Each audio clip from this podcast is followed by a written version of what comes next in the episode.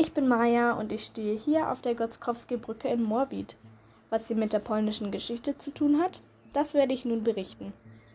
Die Gotzkowski-Brücke ist ein Denkmal an Johann Ernst Gotzkowski und um ihn soll es heute auch gehen.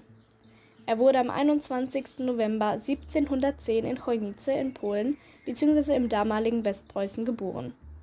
Gotzkowski wurde, nachdem seine Eltern starben, von Verwandten aufgenommen und zog mit 14 Jahren dann zu seinem Bruder. Somit kam er nach Berlin.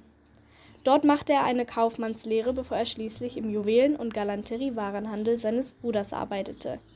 Das Geschäft seines Bruders belieferte den preußischen Königshof und er lernte dabei den König Friedrich den Großen kennen. Dieser beauftragte Gutzkowski, neue Manufakturen zu gründen und dazu Handwerker und Künstler nach Preußen zu holen. Er gründete außerdem eine Samt- und Seidenmanufaktur, kaufte das heutige Nikolaihaus in der Brüderstraße und betrieb den Handel von Kunst. Gotzkowskis Bekanntschaft mit dem König war ihm dabei eine große Hilfe, da der König seine Manufaktur mit vielen Mitteln unterstützte.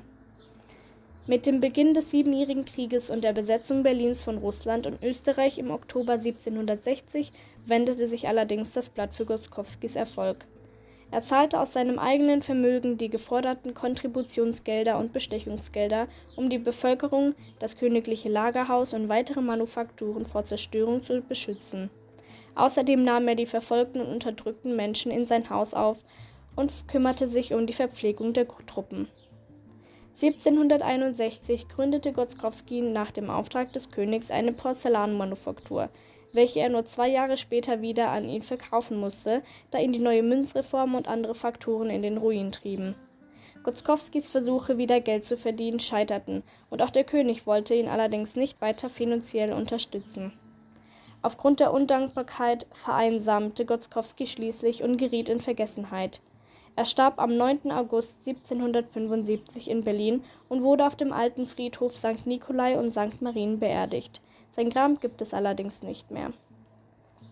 Um seine Herzlichkeit und Hilfsbereitschaft zu gedenken, wurden unter anderem eine Brücke nach ihm benannt, die Gotzkowski-Brücke. Das war der Podcast zur Geschichte von Johann Ernst Gotzkowski. Vielen Dank fürs Zuhören und viel Spaß mit der nächsten Folge.